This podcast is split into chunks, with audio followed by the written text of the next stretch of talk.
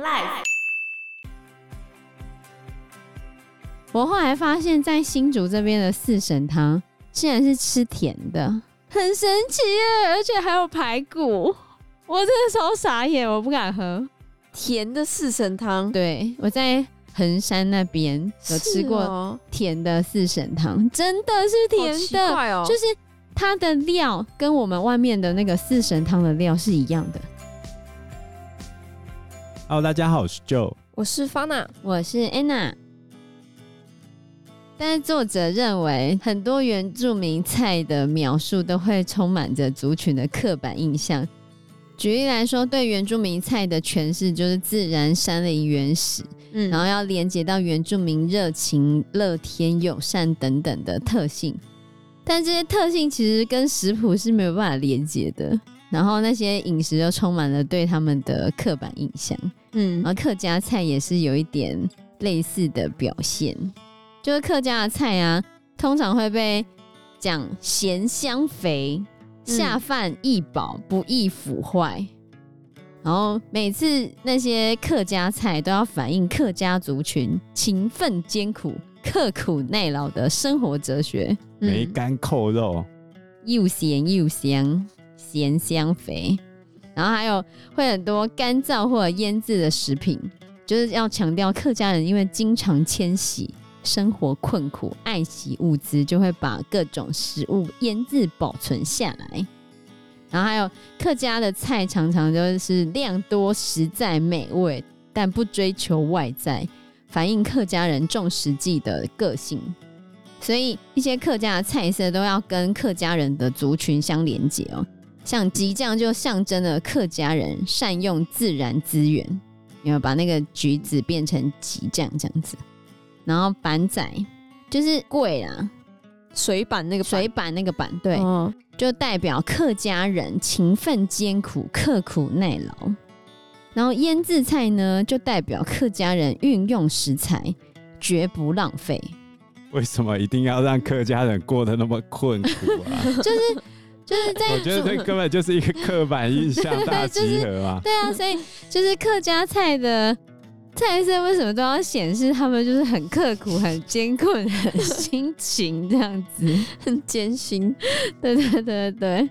然后客委会他们自己还有对客家菜的定义啊，呃，他们还有列出客家菜的常用食材啊，像萝卜干、豆皮、猪血、荆棘酱、酱冬瓜，然后什么？全部都是酱类。对，好，四文四炒，像什么酸菜文猪肚。文矿肉、排骨文菜头、肥肠文笋干，然后客家小炒、猪肠炒姜丝、鸭血炒韭菜、猪肺黄梨炒木耳，这四文四炒就是客家菜的代表。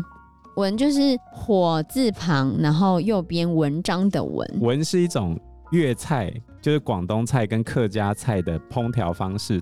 它是用慢火慢慢把食物烹熟，然后让食材变软，保留少量原汁。主要有两种方式，一种叫做红文，就是把炸到只有熟而已的食材在锅子里面用小火烹到变软这样子。然后生文就是炒到半熟之后加水或高汤，再加调味料，然后把盖子盖上去，慢火烹熟这样。所以酸菜文猪肚就是生文吧？你有吃过吗？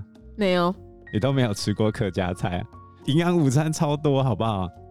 哦，也是啦，对，排骨文菜头，排骨文菜头，就排骨跟菜头一起煮吗？煮成一道菜？对啊，通常不是都汤吗？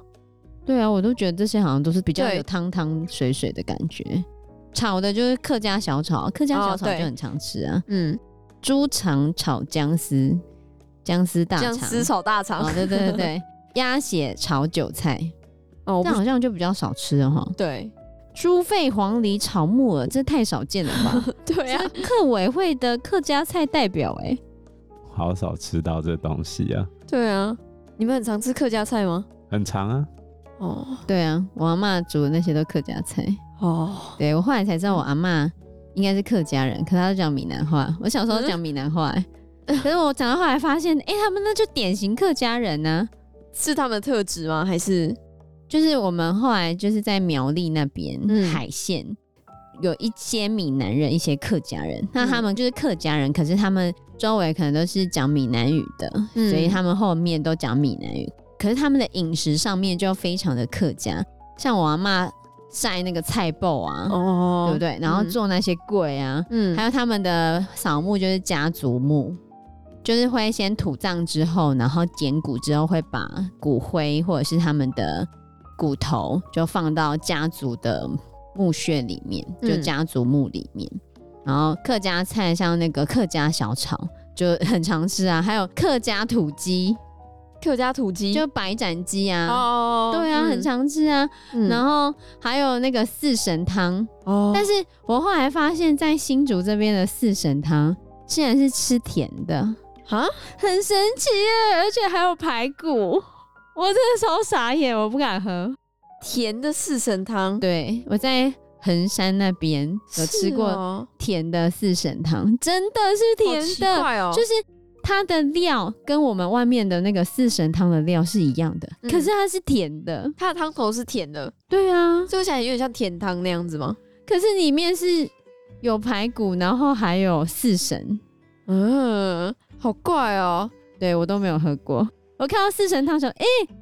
很棒哎，因为我想到我阿嬷的四神汤，就跟外国人看到我们的甜红豆汤是一样。哦，有可能，有可能，好吧，好吧，好，那我可以 瞬间理解，瞬间理解，马上理解，就甜的四神汤喝起来是什么奇怪的口味，就像外国人觉得我们那个怎么甜的红豆汤。不过客家人现在也有开始把他们的咸香肥呀、啊，就是变得比较健康一点点。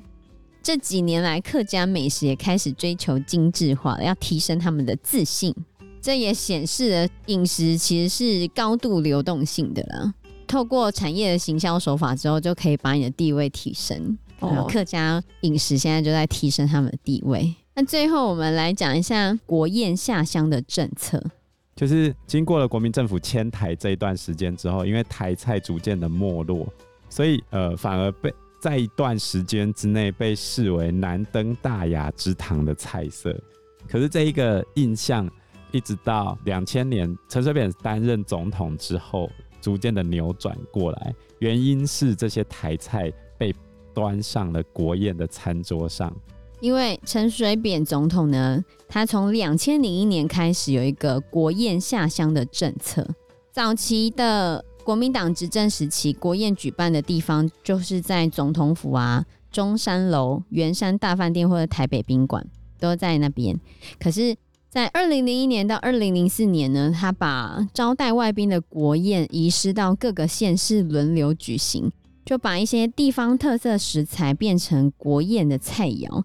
这其实让地方的食材和特产带来很多的曝光。然后也让国宴呢变成一个涉及商业利益跟地方人士较劲的意味，但是对于各县市的大型饭店来说非常的好哎，因为你举办了国宴，以后我的餐厅就是国宴餐厅，就顿时很多人都会过来。你看，这是我们总统请外宾吃的菜色，像二零零一年在高雄汉来饭店，当时宴请了布吉纳法索总统，断交了。那时候的地方特产有美浓板条和乌鱼子，所以是因为吃了这个断脚？嗯、应该不是啊。那二零零一年在宜兰，那时候的地方特产就有鸭赏、宜兰三宝、高渣糟饼、肉卷。然后二零零一年在台中的有客家蛙桂、藕泥和杏仁豆腐。二零零一年在新竹国宾饭店就有客家三宝、放山鸡、金钱虾饼。烟肠，还有吉酱贡丸豆酱、客家板粽。二零零二年在嘉义就有火鸡肉饭、方块酥、高山乌龙茶哦。哦，有没有？就这些地方特色。所以其实在这个时期，陈水扁总统上台之后，最大的改变就是可以让外宾体验台湾的风土人情，品尝地方美食。那这时候其实也让地方的菜色可以跃上国际舞台，提升了台湾小吃或者是台湾菜的地位，那很棒哎。对，所以其实到现在我们政府在请国宴的时候，也都会把台湾的料理摆进来。在马英九总统时期的，他也一样放过乌鱼子，然后还放山药竹笋炖鸡中，就是把鸡腿肉去皮去骨之后，加入埔里的紫山药，然后再加上三峡的竹笋炖煮出来，然后还有客家极酱龙虾，然后一直到现在的蔡英文总统，他也有啊，比如说二零一六年的国宴菜单里面就有放东方美人茶，还有台湾的有机咖啡。客家的炒板条，然后那个树子，你有吃过那个球鸡吗？没有，还其实有吃过，像像破波鸡那种。破波鸡啊，树子，就破波鸡蒸龙胆那个龙胆石斑，龙胆石斑，还有石蔬这样子，就把台湾在地跟时令的食材摆到我们的国宴里面，等于是把台湾的这些美食跟料理还有食材推广出去。比如说云林的刺葱啊，台中的芋头，嘉义的木耳，新竹的绿竹笋，高雄的水蜜桃，之前都上过国宴的餐桌。对，所以我觉得到了现代呢，就是越来越重视各个地方的特产，然后各个地方的那些食材美食都可以跃上国际舞台，让那些外宾看到台湾的菜有多么丰富多元。我们台湾现在又有新移民的移入嘛，也有外国人在我们台湾长居，其实他们都带来一些他们各地的变化，所以我们台湾也出现一些创意料理嘛，比如说之前披萨哈推出了三色豆披萨嘛。对啊，不是有那个珍珠奶茶的哦，对。什么珍珠奶茶我不知道。黑糖珍珠披萨之前有黑糖珍珠披萨。啊，这么酷啊。对，其实台湾人最大的特色就是兼容并蓄，我们就能够接受来自于各地的文化美食啊，所以在这一块土地上，应该也能够迸发出最缤纷的一个文化特色。你看，我们对宗教也是非常宽容，对于食物也是非常宽容。相信这一点，其实也是我们台湾在文化观光上面的一个很重要的竞争力。对啊，台湾的特色就是包容跟开放。我们台菜不会强调正宗跟传统做法，只要是在地食材可以做出一样的菜，我们都可以接受。这也是台湾人最厉害的地方，真的。所以，我们应该要保持这个价值。嗯，希望之后能够有更多创意的料理出现。对，拿珍珠去煮饭，那好像是日本人。那我们这一集的节目就到这个地方喽，谢谢大家，谢谢大家，拜拜。拜拜。